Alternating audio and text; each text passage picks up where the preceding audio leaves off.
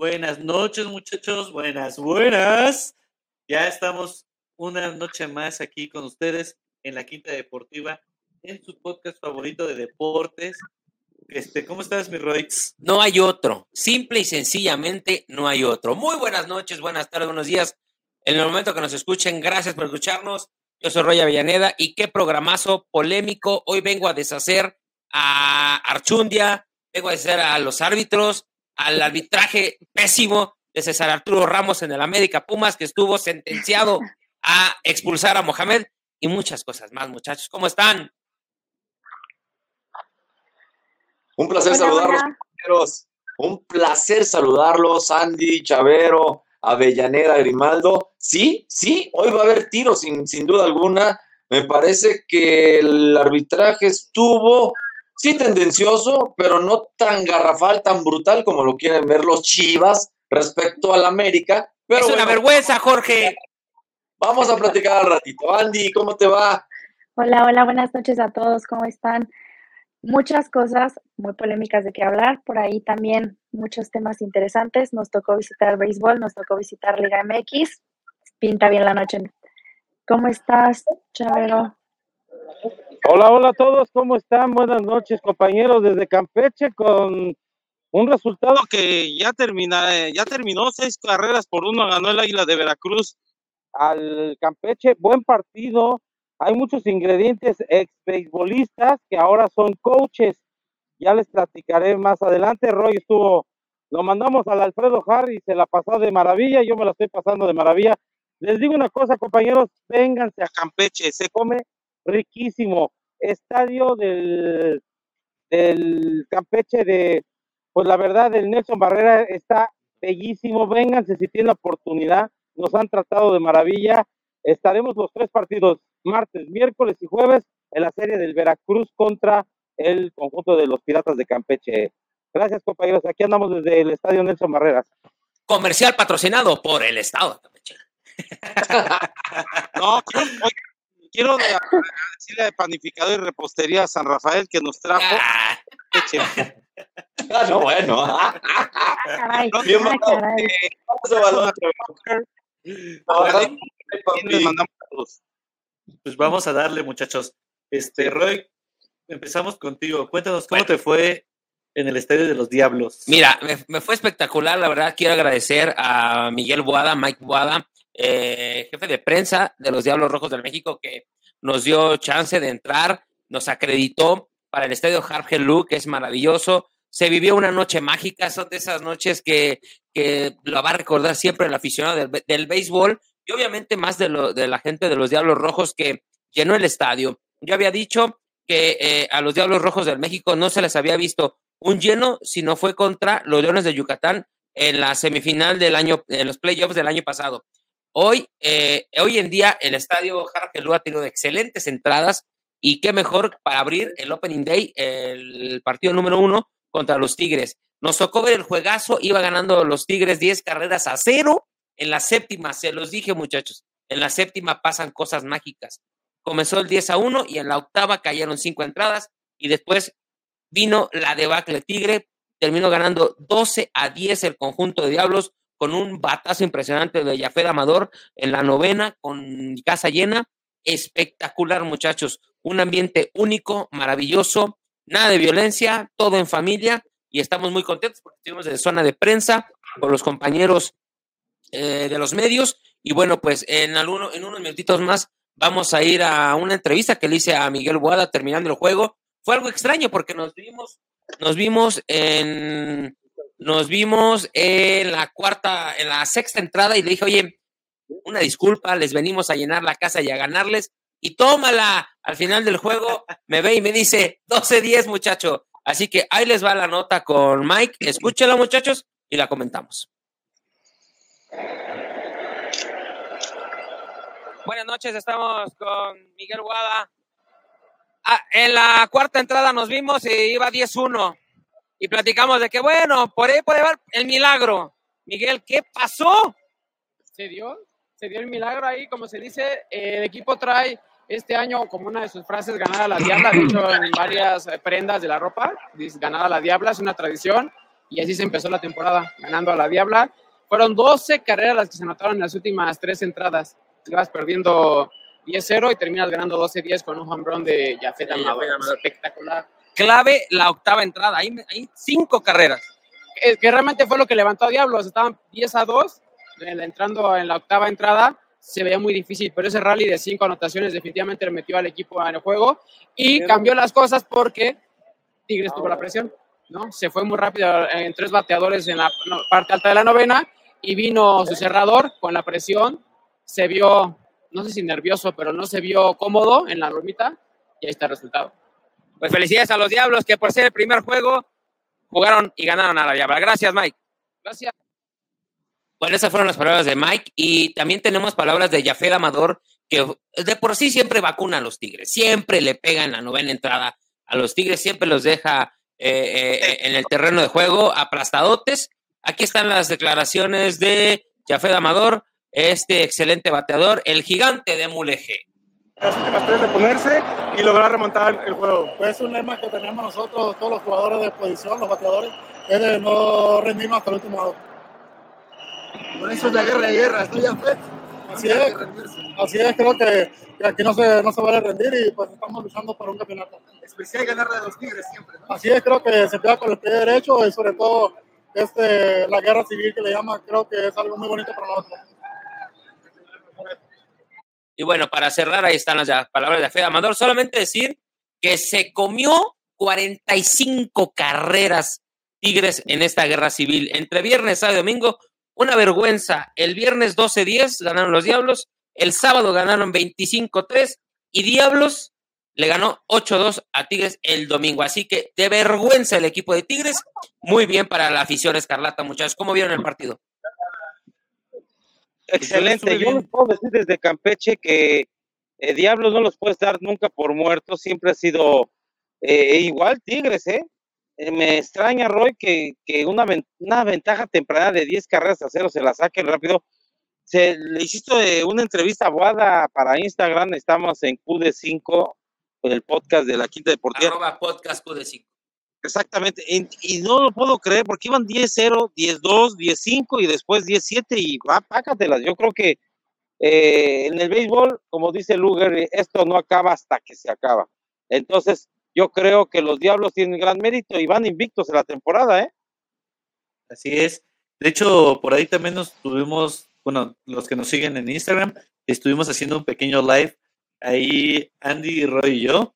Este, estuvo bastante bueno, ¿no, Andy? ¿Cómo, ¿Tú cómo viste cómo estaba lleno la afición? Estaba vuelta loca. Estaba lleno el estadio, la afición súper bien, muy familiar, como dice Roy, la verdad, muy, muy bien. Este, por ahí, si no han visto también el live en Instagram, vayan a verlo, por ahí está guardadito. Eh, primeras impresiones de la zona de prensa, muy bien, creo que eh, abren muy bien los diablos, se la debían a la afición. La afición les llena el estadio los, los días de partido y se ve bastante bien para empezar la temporada. Porquito. Oye, Roy, a mí me gustaría preguntarte, este, y esto lo pregunto por, por el hecho de, de conocer cómo tratan a la prensa en el estadio Alfredo Harpelú.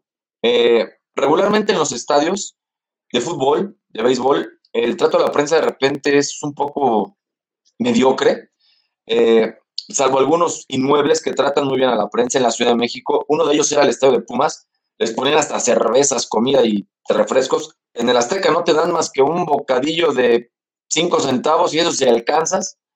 Y no sé en el béisbol cómo esté la situación, eh, si está equipada el área de prensa, eh, se mochan con los medios, les dan de comer, les tienen bebidas, este, son buenos anfitriones. Platícanos, Roy Avellaneda. Mira, te voy a decir algo. Está muy bien la zona, obviamente está acordonada, no tienes, eh, no estás con la, con la afición, ¿no? Tienes tu espacio, uno, dos, tienes asiento, tres, tienes para conectar tu laptop, celular y todo.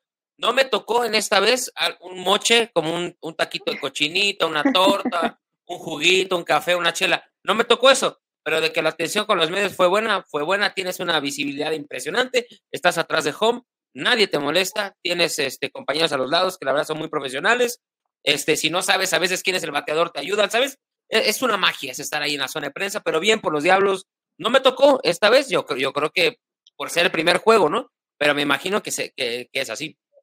Ah, ok, yo pregunto porque no, yo desconocía. Está bueno. Gracias, Roy Avellaneda. Y juegazos, por supuesto, lo que menciona. Totalmente. Oye, Chaverito, cuéntanos, estás ahorita en Campeche, carnal. Acaba de terminar el partido de Campeche contra Veracruz. Cuéntanos más o menos la experiencia que han vivido ahí. Estupendo, son muy buenos anfitriones, la comida riquísima. Si vienen, de verdad, a todos los escuchas, dense una vuelta a Campeche, está la puerta de la murallada que aquí vinieron los españoles y también los piratas. Y también les puedo decir, la comida riquísima y el estadio está hermoso. El Nelson Barrera lleno, como todos los estadios eh, llenos de la Liga Mexicana de Béisbol. ¿eh? Mi respeto, si nos trata la prensa también, dándoles las gracias al jefe de prensa de Piratas de Campeche, Carlos Carvajal, ¿eh? de excelente, nos, eh, nos ha dado el pase también para mañana y para el, jueves, pero Campeche gana seis carreras por una al Águila de Veracruz, el catcher eh, Omar Rentería, fatal, tira un white y después tira a primera base en, la, en el sexta inning, un tremendo error y ahí se vino un rally de dos carreras, de cuatro carreras de el equipo del Águila de Veracruz, ganan seis carreras por uno. Ahí anda este Esteban Loaiza, ¿eh? un sayón, un pitcher que ganó, eh, lo ganó con los eh, Medias Blancas de Chicago y ahora es mi socio. Mi socio. Mi socio, señor. coach de picheo de la Isla de Veracruz. Eh, si te parece, vamos a escuchar al término del partido. No estuvo Matías Carrillo, que es, tú lo has de recordar hoy, el gran emblemático de los Tigres de Quintana Roo por un asunto personal. Pero vamos a escuchar al término del partido a Néstor Rojas. ¿Qué nos dijo en la Quinta Deportiva, productor? Ahí les va el audio. Compañeros, aquí en el estadio, en el Parque de Pelota Nelson Barrera, ha terminado el partido y en el juego inaugural, lástima por la gente de Campeche, un entradón. Les dije que en el, en el béisbol la gente está llenando estadios, es una magnífica noticia. Ya estuvimos el viernes pasado en el Alfredo Hard donde ganaron la paliza de, de Diablos y el regreso 12 a 10. Ahora el Águila, con el último, me parece octava entrada, Alex Didi metió cuadrangular solitario, seis carreras por uno. Está aquí Néstor Rojas, quien es el coach, no pudo estar Matías eh, Carrillo, profe, gracias por estar en la Quinta Deportiva, estamos en vivo. Pues el Águila de Veracruz, a pesar de que perdieron la serie con Pericos, ahora ya pegaron y pegan de visitante. Sí, primero que todo, gracias por la oportunidad de la entrevista y, estamos muy entusiasmados, ¿sabes? Tenemos un equipo competitivo, gracias a Dios los resultados hoy fueron eh, a favor de nosotros y seguir trabajando para obtener y tener una, una temporada exitosa. ¿Por qué no estuvo, eh, nos comenta Matías Carrillo, que es el entrenador? Y Correcto. Eh, Matías tuvo, un, tuvo que atender un asunto personal y se ausentó por la noche de hoy, pero ya mañana eh, debería estar llegando ahorita aquí a, Campeche y mañana estaría acompañando el equipo nuevamente. Sí, tremendo, tienen coach de picheo como Esteban Loaiza, fíjese un refuerzo, muy buena contratación para aquellos, Jonathan Roy, Andrea, compañeros de la Quinta Deportiva, ¿Quién es Esteban Loaiza? Es un ex grande ligas, trofeo Sayón, estuvo, me parece, con los White Sox. Es un refuerzo de lujo, lo digo. Problemas que a mí me pueden decir de chismes que Jennifer Rivera, eso hay que quitarlo. Como beisbolista, mis respetos, pudo haber estado en el clásico pasado mundial con Vinicio Castilla, con, pero para venir al Veracruz, se necesitan pantalones. El tipo, lo entrevisté antes del partido, Esteban, para tener esa hambre al béisbol, estar con ustedes, porque es el águila de Veracruz o los diablos, estar en el águila de Veracruz se llama hambre y aparte, aunque esté retirado, le gusta el béisbol y, lo disfruta, ¿eh? Yo lo veo hasta más delgado a Esteban, la gente. Sí, o sea, gracias a Dios tenemos la oportunidad de contar con un personaje como Esteban, en tanto conocimiento del béisbol, con, tanta, con tanta experiencia, que puede ayudar a todos esos muchachos jóvenes y, y ayudarlos a tener campañas como la que tuvo en Grandes Ligas y bueno, eh, como te dije, sacarle el provecho lo más que podamos a él, excelente pelotero, excelente persona, excelente coach ahora y, bueno, súper contento de tenerlo en el staff y no solamente Esteban, somos un grupo de, ex peloteros profesionales que tuvimos hasta la oportunidad de estar en Estados Unidos como mil personas. Y bueno, como te estoy diciendo, un equipo sólido, un equipo que, que, sale todos los días al terreno a ganar y a buscar la victoria. La verdad tienen un trabajo. Tenemos... La, verdad, no que tiburones rojos. El aire de Veracruz hace años que necesita figurar, necesitan rescatar ese estado, deportivamente hablando. está el Diablos, está el Yucatán, que es el actual campeón, Campeche, que yo pienso que está en una reestructuración, pero este equipo tiene que levantar a ustedes. El béisbol mexicano está, ¿eh? Está tocando, no es el fútbol, pero es otro deporte que nos ha dado alegrías hace unos meses. ¿Para qué está el Águila de Veracruz? Nosotros, como te dicen, es un proyecto que, que se comenzó y, y, lo estamos llevando a cabo. Tenemos, como te dije al principio, un equipo bastante balanceado entre veteranos, importados y, nativos de muy buena calidad, eh, trabajando al fuerte, a fuerte diariamente con un propósito que es pasar a la siguiente ronda y ir por el campeonato que es nuestra meta al final del año. Claro, con el plantel y con experiencia de grandes ligas, claro que sí. Profe, el béisbol, tercer lugar, nos quedamos a nada esa fatídica novena entrada. Yo no, no había visto el país. Bueno, muchachos, esa es la entrevista hasta la mitad. Para que sigan escuchándola, vayan a nuestras redes sociales, por favor. Y ahí la terminamos. Está bien. Oigan, muchachos, está aquí Carlos, nada más para rapidito, porque se tiene que ir el jefe de prensa, Carlos Carvajal. Carlitos, gracias por eh, acceder a la Quinta Deportiva. Estamos eh, en Instagram, eh, la Quinta Deportiva QD5, y también estamos en las redes sociales de Piratas de Campeche. Gracias por atendernos al aire en la Quinta Deportiva. Muchas gracias, eh, Rodrigo Chevedo. Muchas gracias también al señor Chevedo, a tu señor padre. Y bueno, pues acá la hospitalidad que le damos a ustedes que vienen del centro del país, de la Ciudad de México, que están muy cercanos también a lo que es, el equipo de la Marabunta Roja, o el equipo del México Rojo. Eh, bueno, pues hoy nosotros acabamos de tener nuestra apertura ante la afición. Hay que recordar que subimos el pasado fin de semana en Puebla allá ante los Pericos. Hemos tenido un mal inicio que esperemos que muy pronto cortar esta mala racha. Nos fue mal en Puebla el pasado fin de semana con tres eh, resultados eh, adversos. Hoy, pues hoy eh, no se nos dio el bateo, tuvimos muchos errores y también, bueno, pues por allá se encaminó el triunfo de 6 por 1 con el sello ya del último, la última carrera que fue el cuadrangular solitario en el noveno episodio del italiano Alex Lidi.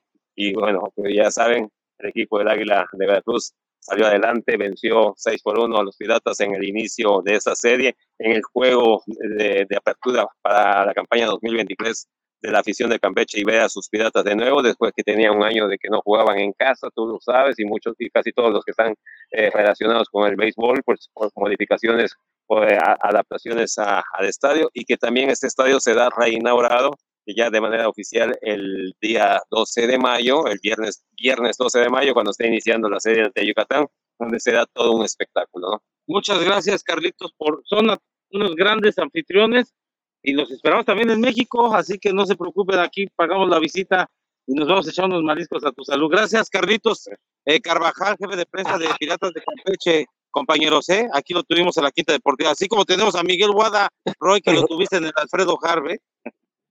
Oye, yo pensé que tú le ibas a invitar los mariscos, Roy. sí, que acá, bueno, jefe, acaba este Rodrigo de Chavero, acaba de ganar ahí una apuesta muy buena, así que trae viáticos, ¿eh? Usted cobre, ah, él trae viáticos ahí. Vamos a, vamos a consumir, así que vamos a gastar esos viáticos acá, no lo vamos a dejar ahí vivo, ¿no? A los dos chaveros acá. Así que ahorita sí, vamos una cena sabrosa, ¿no? O sea, para quitarnos este mal humor de que hemos empezado mal la, la campaña. Pues enhorabuena. Oiga, gracias por, por su amabilidad, por estos minutos que nos regala. Eh, y la verdad es que felicitaciones por ese proyecto que ustedes tienen. Es una, un gran escaparate, una gran oportunidad para que igual, la verdad es que por lo que usted nos cuenta, por lo que nos ha venido refiriendo Chavero a lo largo de, previo a incluso que se fuera a Campeche, dan ganas de ir a visitarlos. Toda la fortuna para los Piratas para esta temporada y que esta mala racha se corte rápido. Yo creo que con trabajo ustedes lo pueden lograr, ¿no? Son una gran institución y felicitaciones desde el centro de, de México, la ciudad, hasta Campeche. Fraternal abrazo. Sí, así es. Muchísimas gracias a todos ustedes para acá, para Quinta Deportiva. Y bueno, ya saben que les esperamos en cualquier momento. El México Rojo estará por acá eh, ya los primeros días del mes de agosto, en lo que será la penúltima serie de la temporada regular, ya lo que terminamos nosotros el último compromiso visitando a los Bravos allá en León, Guanajuato. Perfecto, Perfecto pues a Carlitos Carvajal agradeciendo. Unas gorritas, unas gorritas, maestro, unas gorritas de los piratas. Sí, eh, unas gorritas nada más cuando abran acá la tienda. la tienda de souvenirs, o sea, todavía Ahí nos las va a mandar. van a abastecer. Está así la tienda. Todavía. Eh, o sea, Cómpralas. Bueno, pues ya se. unas gorditas o unas gorditas. Las, Las dos, dos. no pasa nada. eh, en la serie de enfrentando con el equipo de Águila Veracruz, nos hace- estaremos aquí cubriendo toda la serie. Aquí el jefe de prensa se acaba de ir. Compañeros, pues eh, eh, seguimos aquí en el estadio Nelson Barrera. ¿Qué, si- ¿Qué tema sigue, productor? Me parece que el fútbol mexicano o la Champions, ¿con qué vamos? No, vamos. Regresas hasta Vamos agosto, ¿verdad, Chavero? Vamos con la Pues liga. yo creo que vamos sí. con la liga. Vamos con la Liga MX, muchachos, que de verdad, híjole, se está poniendo cada vez más sabrosa. Sí, sabemos que la mediocridad de este del fútbol nos da que equipos en el doceavo lugar, bueno, se metan a la reclasificación, ¿no? Mi querida Ani, tú fuiste al estadio Azteca a vivir el juego entre el América y los Pumas. Cuéntanos cómo te fue. Sí, nos tocó ir al Estadio Azteca, América Pumas. La verdad es que una de las primeras cosas que llama mi atención, que fue lo que les dije, es que si bien antes ustedes cuando fueron al Estadio Azteca solamente a una persona les pedían el Fan ID, acá le tocó a toda la gente en la fila hacer el Fan ID en ese momento y siento que estaban un poquito desorganizados, les hacían falta personal. Pero bueno, pasando al tema deportivo, la verdad es que el estadio bastante tranquilo para hacer un América Pumas. Yo me lo esperaba un poco más pesado. Gran ambiente, las porras eh, pues, a lo que daban. La verdad, mucho aficionado de Pumas, igual en la zona en la que yo estaba, eh, bastante, bastante Pumas. Por ahí, este, dos o tres jugadas medio polémicas. Una, este, la que tú estabas mencionando en redes sociales, que este, que no era penal. Y otra No, no, al totalmente final, penal, ¿eh? No, y totalmente otra penal. al final del partido que pues sí era penal porque era una super mano. Pero la verdad es que muy buen partido, muy buen ambiente. Lo único es que la red del estadio no estaba funcionando tan bien, este, pero todo lo demás muy bien, muy bien. Esa red nunca, nu- nu- nunca, funciona. nunca sirve. Yo solamente te voy a decir una cosa, César Es que Arturo sí, Ramos, y lo digo, lo, lo digo con letras mayúsculas, César Arturo Ramos iba a ese juego especialmente a reventar a los Pumas. Ojo, no, no, no, el no. no. conjunto de Pumas tuvo más No, no. ganas y más Hay un corazón penal que al final a favor del América que no se marca, ¿eh? pero Por supuesto por- que no lo van a marcar porque ya sería descarada la forma del robo. Pero yo te voy a decir una cosa, lo que sacó Pumas en este juego no lo tuvo ni Chivas ni Cruz Azul, que son garra y si es corazón y son Te digo una cosa, eh, oval, tienes- eh, tienes, huevos. tienes toda la razón, Roy. Aguas con Pumas, ¿eh? Y una de No, esas le toca, le toca Sí, es que le pusieron la mesa a Antonio Mohamed, muchachos. Fueron por Mohamed y lo expulsaron. Si no fueron por Mohamed, iban por el equipo. Es una No, no. vergüenza el arbitraje en el Azteca. Sí, sí, es una vergüenza, espérame, pero es para todos. A ver, escúchame, lo de Mohamed, algo le dijo el cuarto oficial, que le Claro. dijo una mentada madre, si le dijo el árbitro Galván, le dijo, desde el minuto dos. pero es que, es que no te puedes salir de la, de la zona técnica. Está reclame, reclame, Parilla, este, César Arturo Ramos Palazuela. Ahora te recuerdo, Roy, ¿eh? César Arturo Ramos. Palazuela te cobró una final al América, y tú lo sabes, Jorge. Sí, sí. América. Le robaron al América en un penal sobre Guido. Entonces, César Arturo Ramos Palazuelos, hay malos antecedentes con el América. Al América, Mira. como dice, por ahí, le han ayudado, también le han perjudicado. Mira, Pumas hizo un gran trabajo defensivo. eh, anularon a dos hombres que son muy importantes, tanto a Cabecita por el lado izquierdo y a Cendejas por el lado derecho. No los dejaron hacer nada. Diego Valdés impreciso, un América desorganizado y muy desconcentrado, principalmente en el primer tiempo. Un Pumas muy inteligente, un equipo aguerrido que salió como todos los equipos le saben a jugar al América, eso es la realidad. Así es. Pero-. Oigan, yo por eso les en digo, concreto, lo que le digo yo se no veo- cumple. Así- Yo así no veo, no veo. Sí hubo errores arbitrales, por supuesto que sí, claro. ningún error trascendental, ningún error que Pumas pueda decir nos dejaron de marcar una expulsión o, o nos perjudicaron una expulsión en la cancha, salvo el técnico, o un penal a favor de Pumas. No, no hubo una jugada tan, de verdad, tan notoria como para que reclame Pumas. Ahora, Pumas espera entrar a la liguilla gracias a Querétaro. Si Pumas está ahorita ahí es por Querétaro. Sí, La verdad es que Pumas sí, estuviera así, fuera. Pumas así todos sí, hablamos exacto. de ese tema de competencia, Jorge. Ahora les voy a decir, cuidado, nadie va a querer enfrentar a Pumas, ¿eh? O a Chivas. Pues, Rodrigo. y, le van, y le van a ganar a Monterrey, ¿eh? Estoy seguro que le van a ganar a Monterrey después de mucho tiempo. Ahí le va, yo le voy a decir Sí. algo. Entre semana, eh, Archundia se metió a las oficinas de la América aquí en Cuauhtémoc. Y José Ramón Es dice que ya está vergüenza.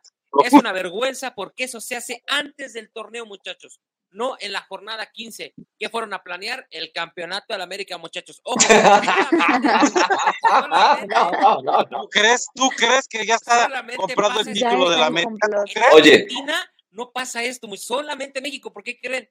Entró a Chundia y dentro de la próxima semana ya nadie se va a acordar de ese tema. Ojo lo que le estoy diciendo. Está hecho y está planeado este torneo para que la América sea campeón con Archundia Vamos a y, ver. y la Así planeado con Luis Enrique Santander, le pitó todo a Chivas los juegos de vuelta. Ya le tocaba a la América, ¿no? Le va a tocar. Mira, te voy a decir una cosa. Hay, hay comentaristas y que, y que tienen un gran nivel, ¿no? Y un gran, una gran fama como David Faitelson. David Faitelson ¿Qué tiene que ver publica, fíjate, fíjate, fíjate, David Faitelson con el ánimo de encarar, de enfrascarse en una como conversación bochornosa con la afición americanista, publica, ¿no? Dice, eh, a ver, señores americanistas, Amer- el, el América con 31 puntos y jugando espectacular y tiene los mismos que Chivas. Bueno, a ver, David, te voy a decir una cosa, si te estás burlando de Chivas, porque dices que a pesar de que el América tiene un juego espectacular, pero que tiene los mismos puntos que Chivas, que hay que recordarle a la afición que en México, desde mi perspectiva, hay dos equipos nada más, dos equipos grandes, América y Chivas, Cruz Azul, Pumas, de ahí para abajo son equipos enanos, medianos, en proceso de crecimiento. Chivas, Chivas es un equipo grande. Los 31 puntos que tiene Chivas, señores, al inicio del campeonato, yo les dije, ¿te acuerdas, Roy? A Grimaldo, a Avellaneda, Andy, yo lo mencioné, Chivas está para campeón. ¿Lo dije sí o no? Y Totalmente. está en la Ya pelea. superaron los- Y está en la Ahí pelea. está. superaron los puntos que Ahí está. tuvo Chivas con Almeida. Y te ¿eh? voy a decir algo, yo. Ahí yo está. el único, de- único detractor de este grupo de la llegada de Paunovic. Sí. Yo dije, Sí. ¿qué carajos hace un serbio Sí. en el Guadalajara? Ahora Es me correcto. calla la boca con trabajo y con pasión y con, y con 31 puntos. Y sí lo Ahí está, señores. bien, ¿eh? Los que han visto los partidos de Chivas, se. Bueno, de repente ustedes terminan con el rosario en la mano, pero Chivas, bueno, creo que, el- El creo señor, que es el, el mal. señor que cobra, el señor que cobra en Televisa Chavero dice que es un espejismo. No, espérame, espérame. No, espérame, te voy a decir una cosa. Si América le mete 5-6-0, Chivas estuviera liquidado, ¿eh? Esto, esto va a ser un versus El América mano a mano lo Guadalajara. bien el América. Sí. No te puedo decir que no.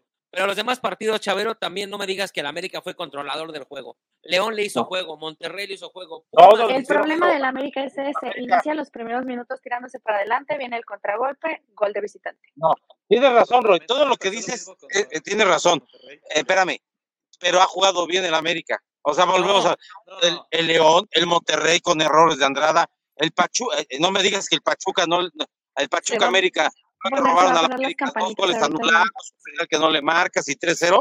Bueno, ¿no?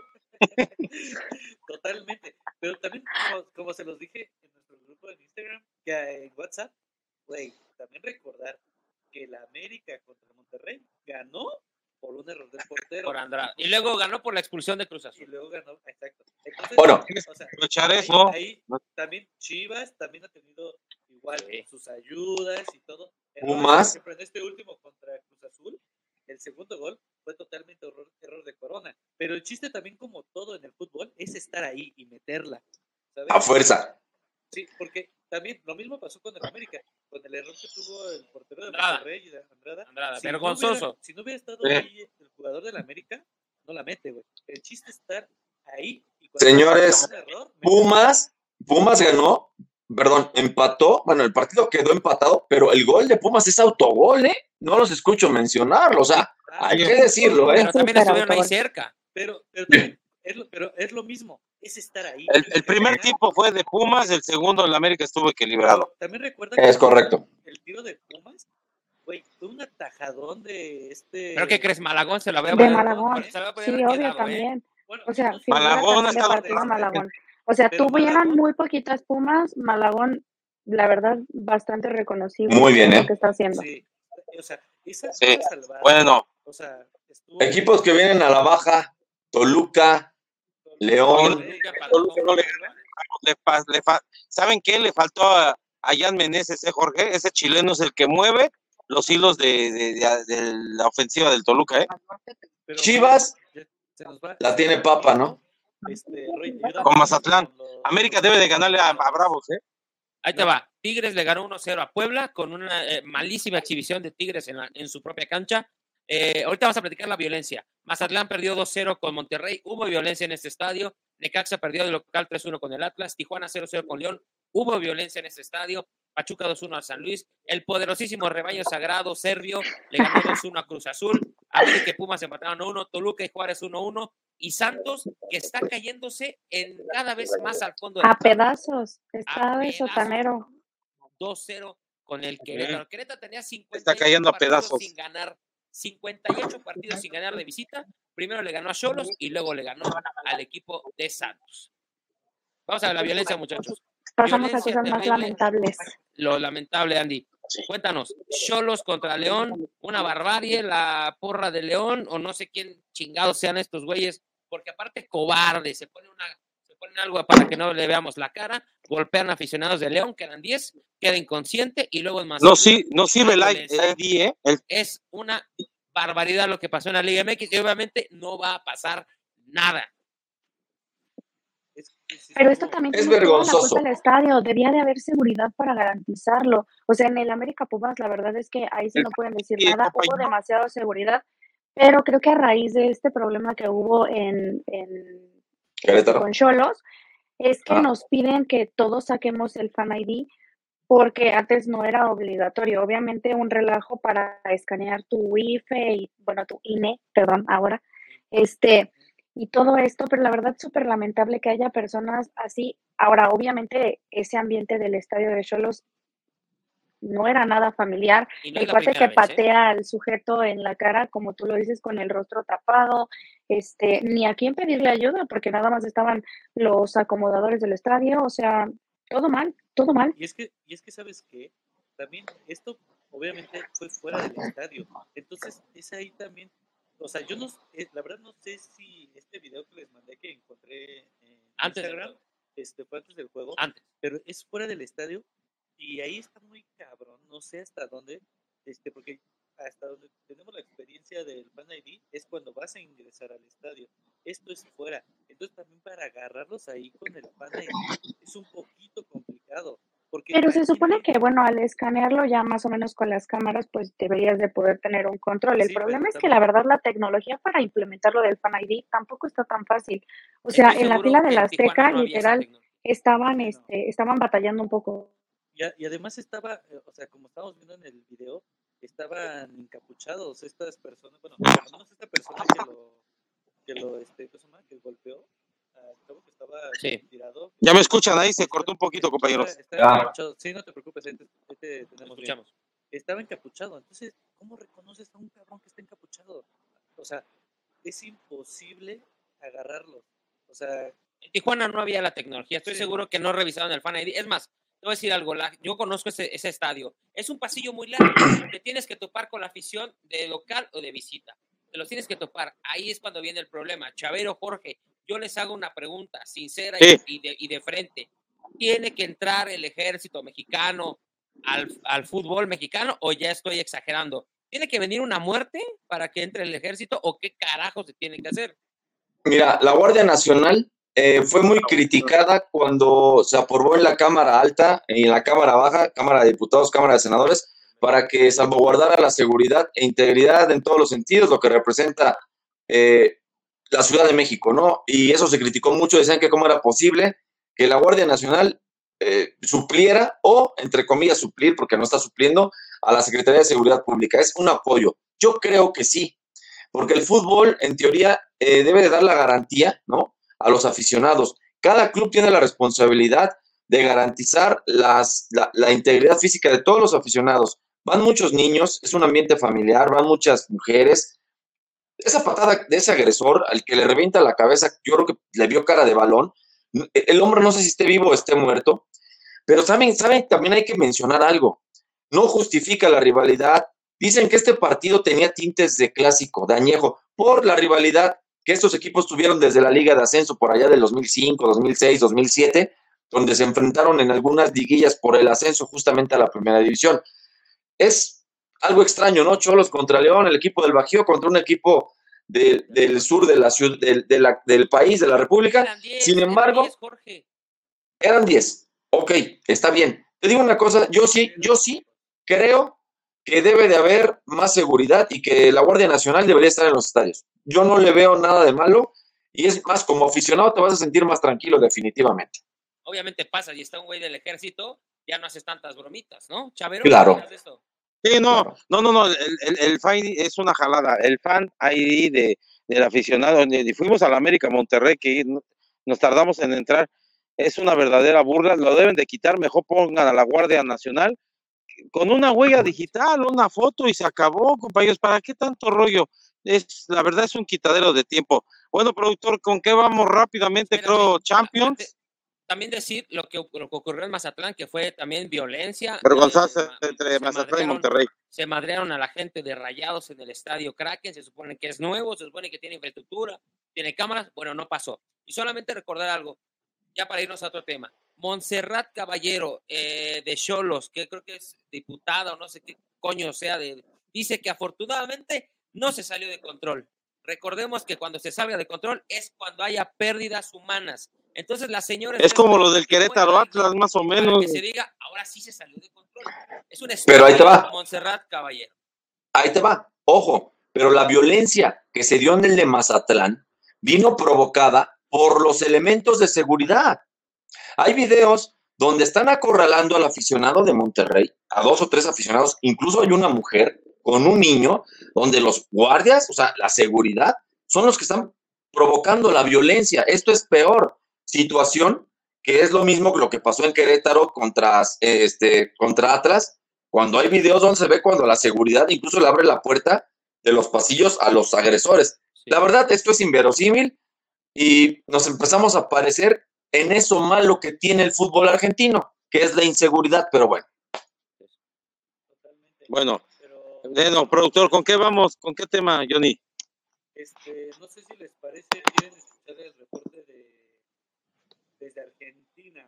De Jorge Barril. Bueno, les ponemos el antecedente, la situación de Independiente de Avellaneda, una institución muy copera de Libertadores, de Sudamericana, de campeonato local, está pasando por los peores momentos de la historia del club. Y lo, y lo de Jorge Almirón, que no levanta boca. Si te parece, compañero Jonathan, vamos, Jorge, con estos temas. Eh, ¿Qué nos tienes de Independiente de Boca, de Jorge Almirón? Eh, ¿Se va a la quiebra o cómo está la situación de Independiente? Bienvenido a la Quinta Deportiva, Jorge. Hola, querido Chavero, ¿cómo estás? Qué bueno saludarte a vos, a tus compañeros. Y bueno, como siempre, contándote situaciones que se viven en el fútbol argentino. Hoy el fútbol argentino ve como River marca diferencias realmente notorias con respecto a los demás equipos. Eh, en la liga le lleva seis puntos a San Lorenzo y son ya 18 puntos de diferencia que tiene con Boca, una diferencia que realmente es amplísima. También está esa diferencia en el juego de Martín de Michelis, que es un club nacido en el club, un jugador nacido en el club, que jugó en River de defensor central y que después bueno se fue al Bayern Múnich y pasó por el Málaga y estaba dirigiendo al equipo de reserva de, del Bayern Múnich, asumió la responsabilidad de tomar el trono que heredó nada menos que Marcelo Gallardo y en estos primeros meses está demostrando que el equipo eh, le está respondiendo, que su idea es muy contundente y por momentos muy vistosa. Le ganó a Independiente en el clásico 2 a 0, lo redujo a la mínima potencia, mereció ganarle por lo menos 4 a 0. Eh, la verdad es que está en un gran momento. Recuerden que el 7 de junio River y Boca juegan el clásico en el Estadio Monumental de River el 7 de junio a las 5 y media de la tarde, hora local, hora de Argentina. Antes de pasar a Boca, eh, hago un toque por Independiente con la llegada del ruso Zielinski, un club en el que renunció el presidente, en el que las autoridades intentan poner en marcha un salvataje económico.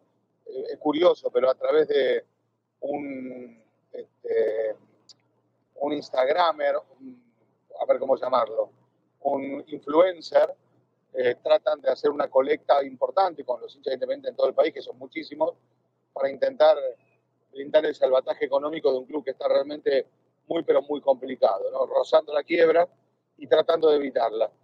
Eh, futbolísticamente se nota esto porque Independiente fue a contratar después de una mala experiencia con el Tilitano al ruso Zielinski y el ruso está, empezó con Racing, el clásico de Avellaneda, empató 1 a 1 y frente a River, como dije antes, nada pudo hacer, pero ahora arranca un nuevo camino con más tiempo para trabajar y vamos a ver si Zielinski en el plano futbolístico le da la tranquilidad que Independiente necesita.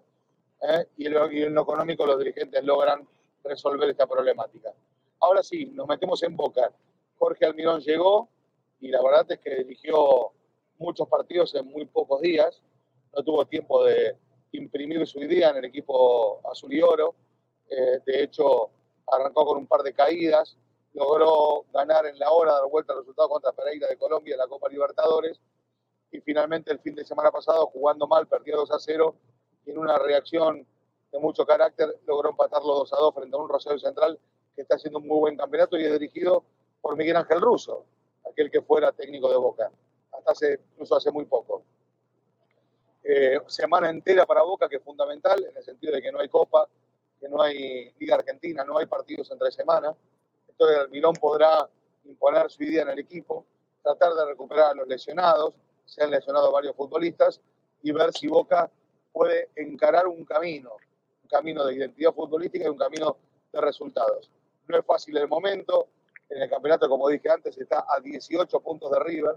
Es muy difícil que Boca imagine pelear este torneo, porque ya estamos en la mitad del campeonato. Eso por un lado.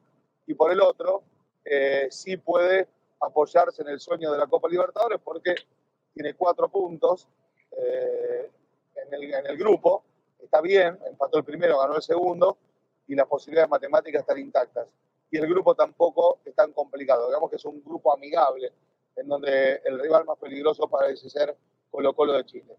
Eh, vamos a ver si Boca aprovecha esta semana larga para que Almirón termine de, de, de lograr eh, afirmar ideas y generar un estilo de juego que por supuesto le genere buenos resultados, ¿no? Porque Boca hoy está realmente con los pies en el aire tratando de, de apoyarse en tierra y está complicado, no lo está pudiendo conseguir. Cada tanto eh, apoya la punta del pie pero después otra vez queda flotando en, en una intrascendencia, en una falta de idea, producto del cambio de entrenador hace muy poco. Bueno, les mando un saludo muy grande. Espero que realmente estén muy bien saben que cuentan conmigo desde Buenos Aires cuando quieran. Un saludo a Jorge Barril. Abrazo, Chaverito, abrazo para todos. Gracias a ti, Jorge. Gracias, hermano. Tremendo reporte, Roy, Jorge, de Jorge Barril. Lo de Almirón preocupante. Eh, eh, Miguel Ángel Russo es ex técnico del Atlas de Monarcas Morelia. Y lo de Independiente, Roy, están en la quiebra. ¿eh? Y además, lo que te había comentado fuera del aire, Roy, están este, haciendo una recolecta de influencers y fanáticos. Lo de Independiente, si, se quiebra con los del TAS, les deben dinero a Cecilio Domínguez y al Chino Romero porque no, en América de México o el América no ha recibido ningún pago del Independiente, se van a ir al TAS y se van a ir a la quiebra. ¿Puede ser una desafiliación, ¿eh, Roy? O los va a comprar Emilio Azcárraga, ¿eh? Por ahí se escucha que, por ahí se escucha que, que no hay bronca, que, que, que el América compra al Independiente y lo reactiva en 10 minutos. Le haría un paro al, al a Independiente, güey. O sea, neta lo sacaría de la, de la ruina en la que está se encuentra en el lugar número 27 de la tabla, o sea, va a descender, va a descender Independiente, un equipo tan copero en Sudamérica. En, y, y, y, le, y, les deben sueldos, ¿eh? ¿no? Sí, sí, pues sí. Y, obviamente los socios fueron a presentarse a las oficinas y fueron a encarar a cada uno de los eh, de, mante, pantalones, de, pantalones, largos para decir qué es lo que está pasando, dónde está el dinero y son capaces de comprar el equipo. Otra Tengo, a ver, Avellaneda, a ver, este es para ti. Independiente no es el equipo argentino que más Copa Libertadores tiene. Sí, es uno de los Sí, grandes. un 7. Sobre Boca, ¿eh? Boca tiene 6, Independiente 7. ¿Es correcto, Avellaneda? Es el más copero. Sí, sí, sí. Y más que River, ¿eh? Sí, más que Boca.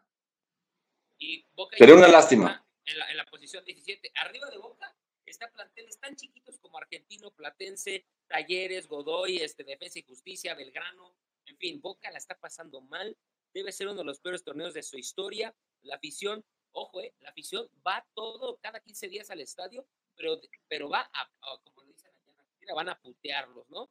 Cada vez. que- así le dicen Oigan, oigan, compañeros, y lo, lo- lo que dice Barril de eh, Martín de Micheles llegó a, a casi a mitad de torneo y levantó a River, ¿eh? De Micheles, tú lo sabes, Jorge, jugó en el Bayern con eh, eh, Robert Lewandowski y con varios exjugadores de la selección de Alemania, estuvo en el equipo B de, del Bayern y llegó luego a Argentina, después porque el, muñeco de Gallardo pues se hace, tuvo que ir a Europa, se está preparando y de Michelis entró como de bombero, ah, lo, lo está diciendo Jorge Barril ¿eh? en el reporte que nos manda y que le mandamos saludos al buen Jorge, pues de Michelis levantó al River y que está a punto de hacerlo campeón de Argentina, ¿eh?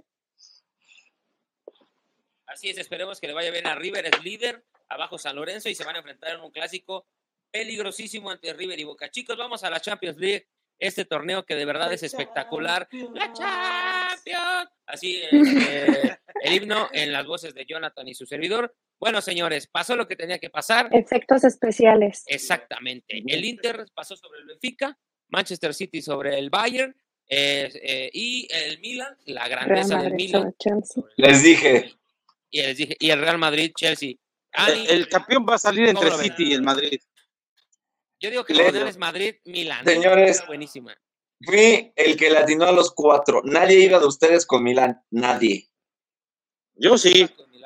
¿Tú sí ibas con Milán? Yo, Rodrigo. Yo dije Milán, Real Madrid, Na- City. más bien, nadie fue con Napoli, güey, ¿eh? Nadie fue con Napoli. Sí, no, nadie. Nadie, no, porque Todos es que le Napoli no le ha podido ganar en torneos internacionales, no destaca en torneos internacionales. Va a ser, ya ganó a la Juventus, ¿no? 1-0 la pasada jornada. Creo que ya casi está cerca del Scudetto. Lo que le interesaba al Napoli era el Scudetto, ¿eh? Que no lo gana desde Diego Armando Maradona, Roy, ¿eh?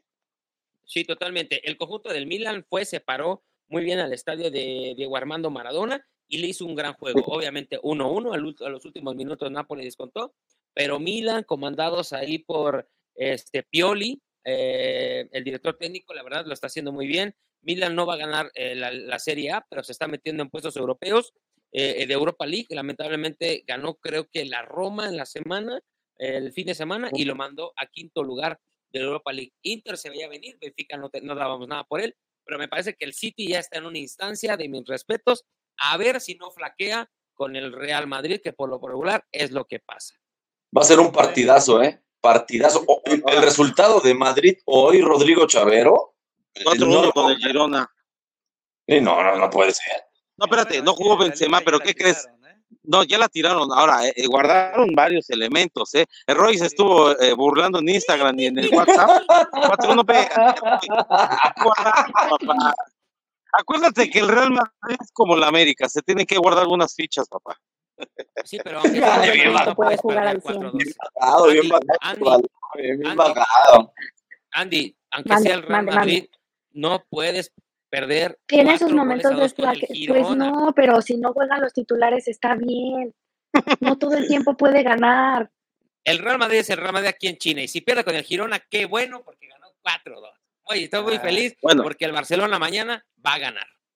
Bueno, está bien, vamos, a darle chance. Productor, si te parece, vamos hasta Inglaterra con Fernando Ramos. Fernando, pues eh, buenos eh, días para ti, buenas noches. Eh, los duelos de Champions están definidos. Oye, platícanos el, el- por último el tema de Raúl Jiménez. Creo que se va del Wolverhampton. ¿Cómo estás, hermano? Buenas eh, noches, buenos días para ti desde, desde Inglaterra con la Quinta Deportiva. Adelante, Fer. Sí, fíjate, ahorita vamos con Fer. Este, Jonah está checando el, el, el El audio, reporte. se nos- el reporte, este chaverito. Este, ¿Ya estamos listos? ¿Tú me dices, Jonathan? Sí, ahí va. Ahí va, ahí estamos.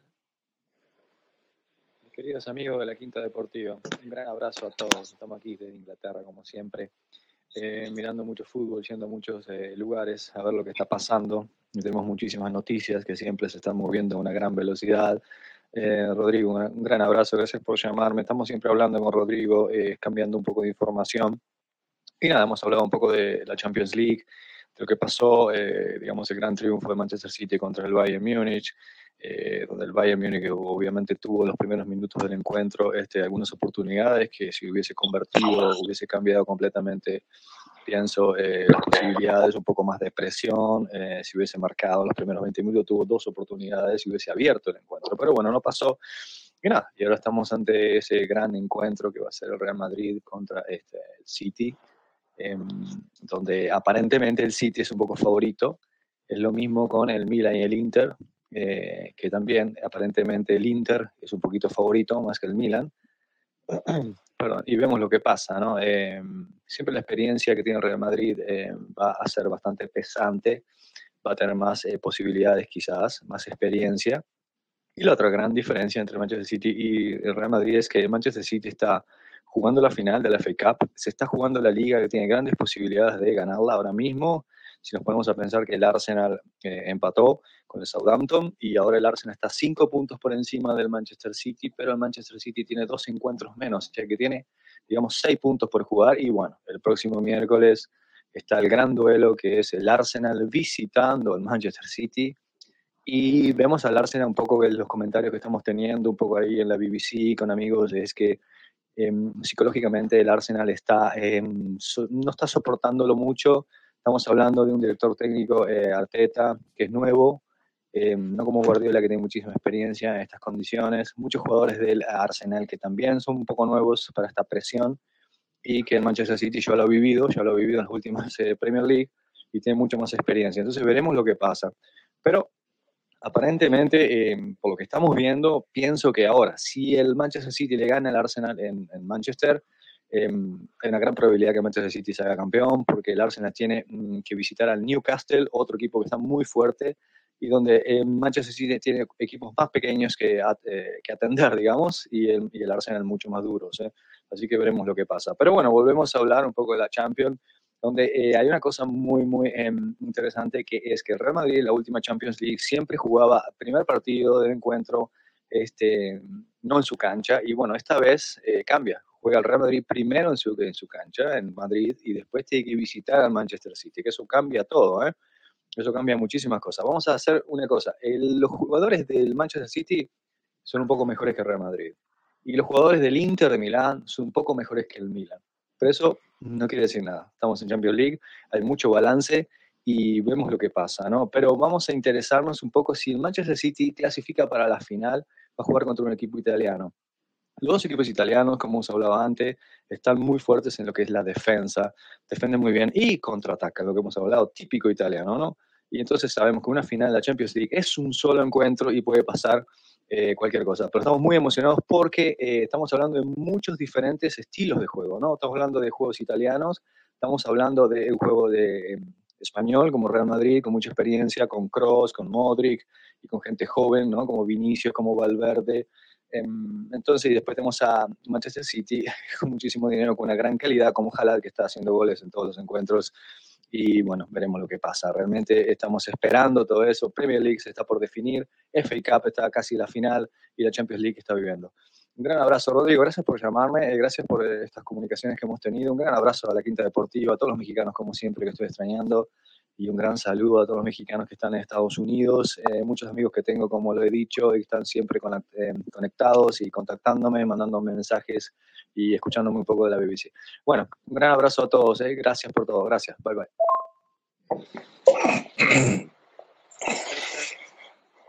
Ahí está el reporte de Fernando eh, Jorge Barril, agradeciéndole, Jorge, nos, luego nos platicará lo de Raúl Jiménez. Ramos.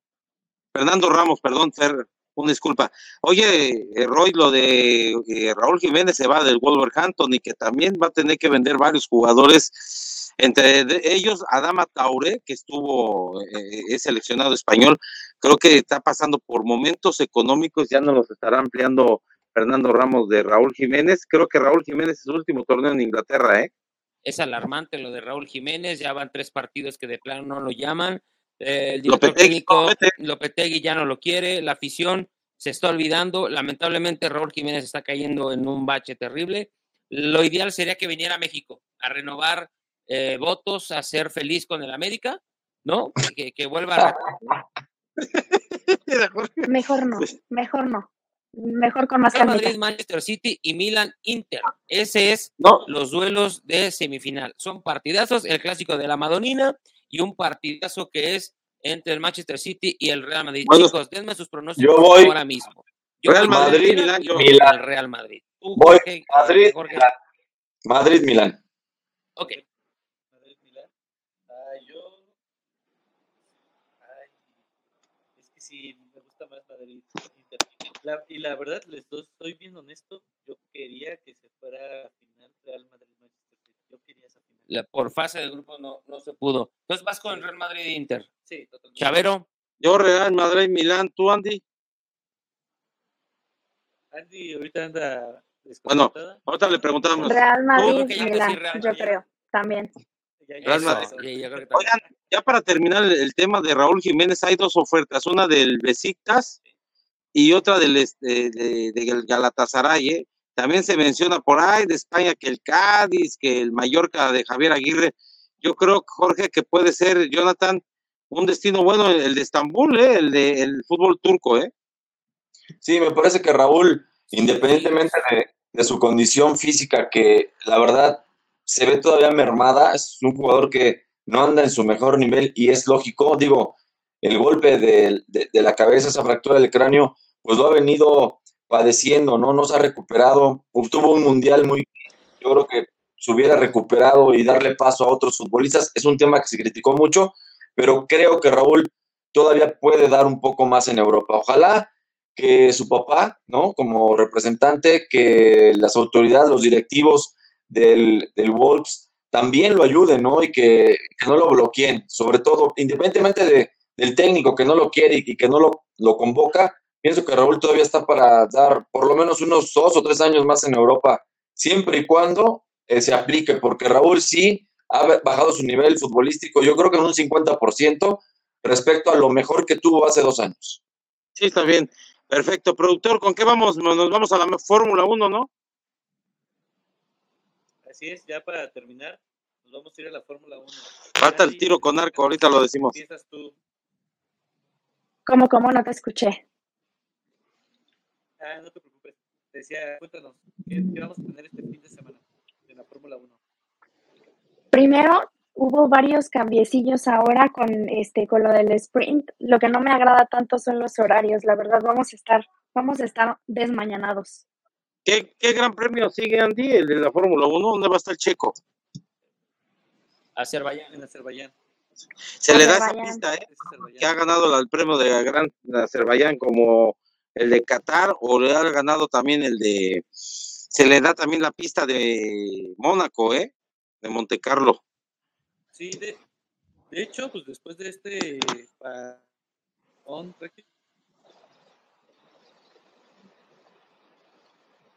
ahí les va.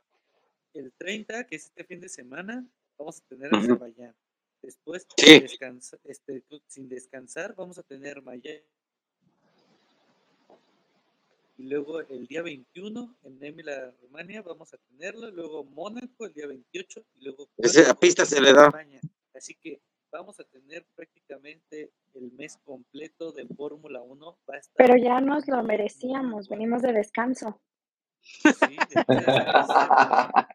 después de los Eh. carritos chocones que yo vi, fue maravilloso. Pero te encantó, Sí, me encantó ver- verlo Oigan, Largo, oigan, largo, para, Chequito, para el Checo Pérez que quedó en quinto lugar, NASCAR por un momento, ¿eh?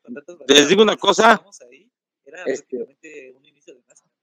oiga, eh, el Checo Pérez necesita recuperar un poco. Este. Va a ser, tengo entendido, a ver si estoy bien o no, pero según yo, empezamos con práctica 1 y ese mismo día, el viernes, este, se hace la clasificación para el sprint. El, luego el sábado creo que es práctica 2 y sprint, ¿cierto? Se ¿O ya supone no que haber práctica 2?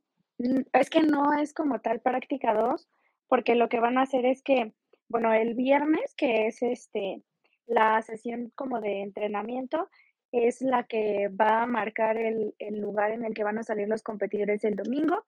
Luego el sábado viene la, este, la del sprint, pero aquí es donde les van a hacer que hagan como las clasificaciones. eh, la primera clasificación creo que son medios, segunda clasificación medios y la tercera clasificación suaves. Todos tienen que obedecer eso y ya el domingo ya es el gran premio normalito. O sea que ya no nos vamos a ir este con lo- o sea, ya no van a arrancar como terminan en la carrera sprint, Ajá, no, no. como estaba. Se supone que acá, este, como se va a clasificar es con, con lo primerito. Pero ya viste los horarios, estos, estos sí nos van a matar. O sea, el viernes nos toca a las tres y media. La Tres y primera media. nos toca a tres y media. Luego, el mismo viernes, la cual es a las 7 de la mañana. Tómala. El sábado, el sprint este, es a las tres y media. La carrera sprint 7.30 de la mañana. Y luego el domingo la carrera a las 5 de la mañana. O sea, sí va a ser levantarse temprano. ¿Qué es esto? Estos horarios sí no están padres. Sí, Póngalo a grabar, póngalo a grabar y ya se despiertan a las 8 o 9 de la mañana y ya lo ven. totalmente. Ah, no, bueno, ah, no, bueno. Ah, no, bueno. En, fuera y dentro de la Fórmula 1, hubo ahí unas entrevistas que le estuvieron haciendo ahí a unos pilotos, de los cuales está obviamente nuestro papito chulo Checo Pérez. Y El viejo sabroso. El viejo sabroso. Y les preguntaron qué les hubiera gustado ser, este, cosa más, si no hubieran sido pilotos de la Fórmula 1. Y ahí les va lo que contestaron. Por ejemplo, Che- Checo Pérez dijo que él le hubiera gustado ser manager de deportistas, ya que pues, el atleta hace todo y él solamente recibe su dinero. Entonces, eso estuvo muy chistoso. Hamilton, él le, le hubiera gustado estar en un grupo musical.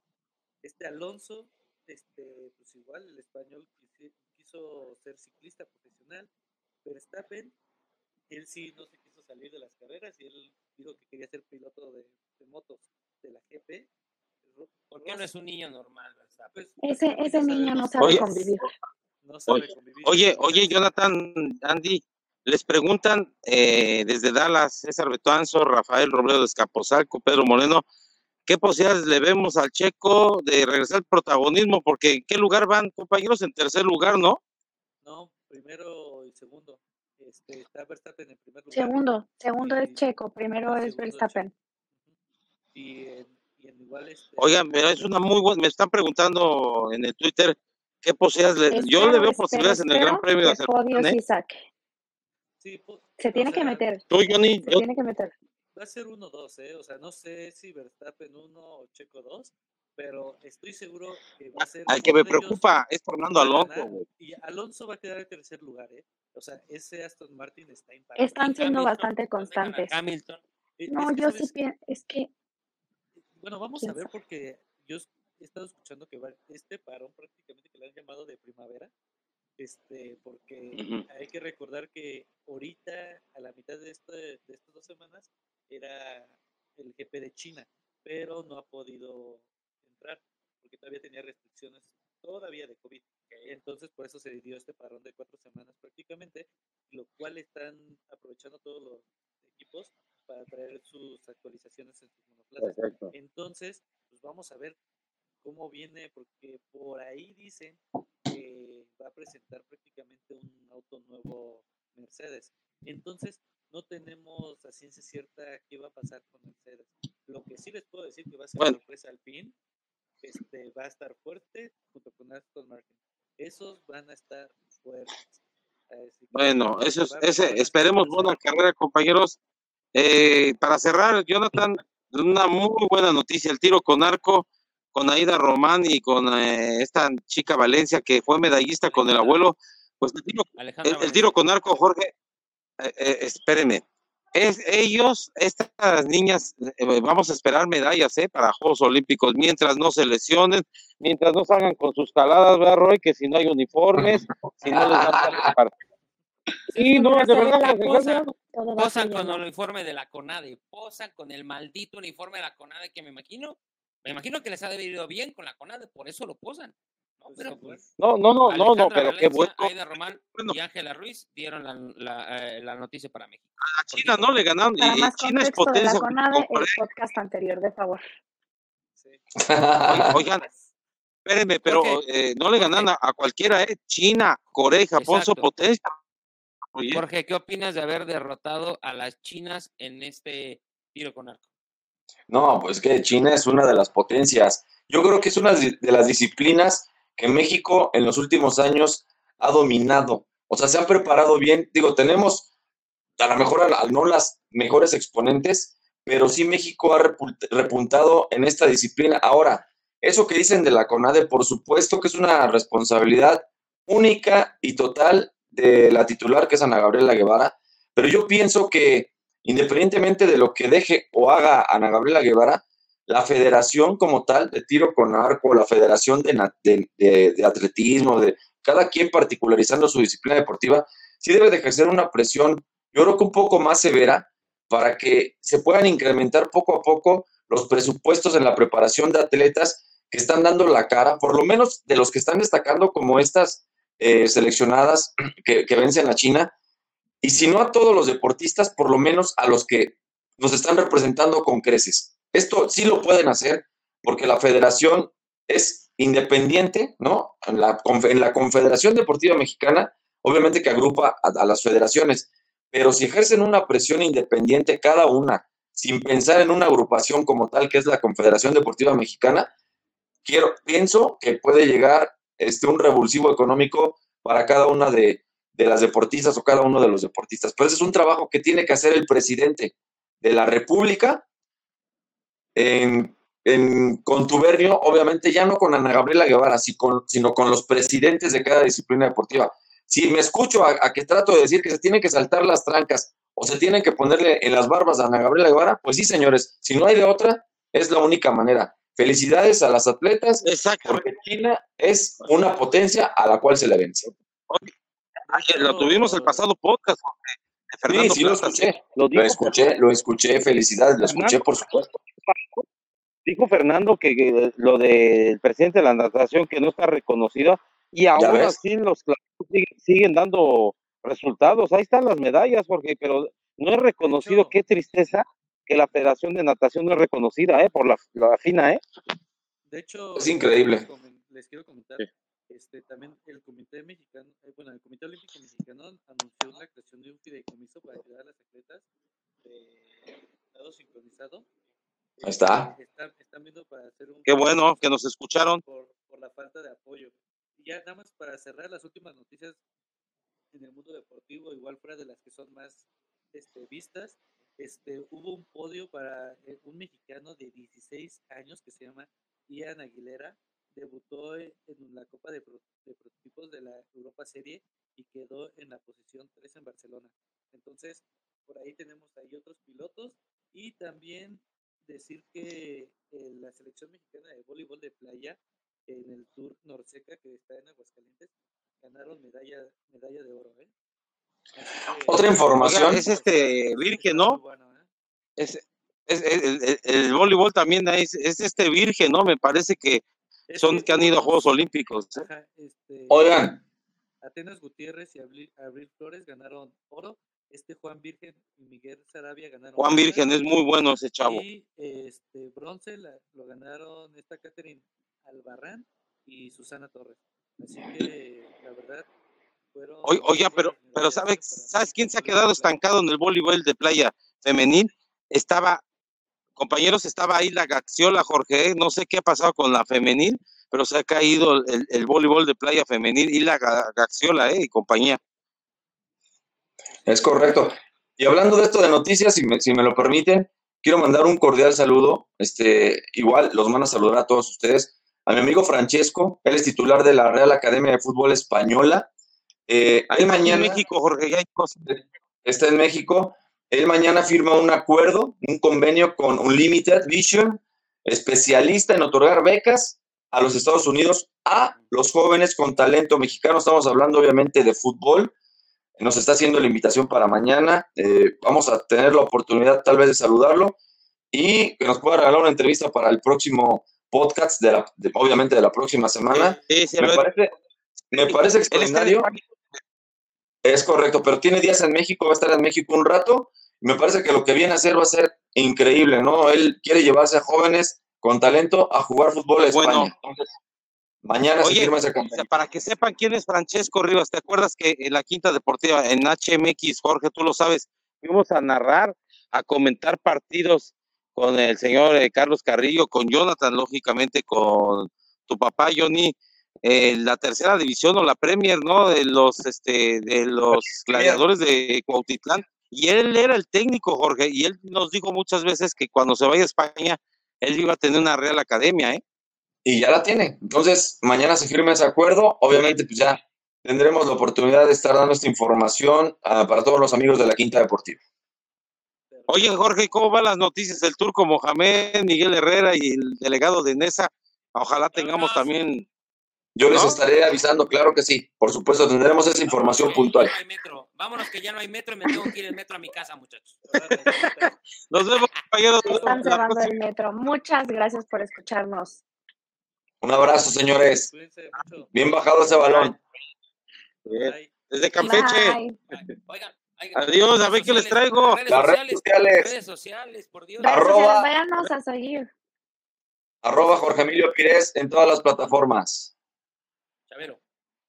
Eh, arroba Chavero García Rodrigo en, en Instagram, en- también en Facebook y también en el Twitter. Saludos desde Campeche. Aquí estaremos hasta el viernes, sábado regresaremos, compañeros. A ver qué les llevo. Perfecto, Andy. En Instagram como an.vimo y no se olviden de seguir a la Quinta Deportiva también, podcast de 5. Johnny, Sí, a mí me pueden seguir en Instagram como Jonah-el podcast. Eh, a ver, yo, Roy arroba Roy Avellaneda y el Instagram del- de la Quinta Deportiva, arroba podcast Q5. Ahora sí, chicos, un gusto. Gracias, muchachos. Cuídense Órale. mucho. Ahí nos escuchan Esteban Loaiz, hay muchas cosas en el QD5, ¿eh? Mi socio, mi socio. Cuídense. Hasta luego. Bye. Bye. bye.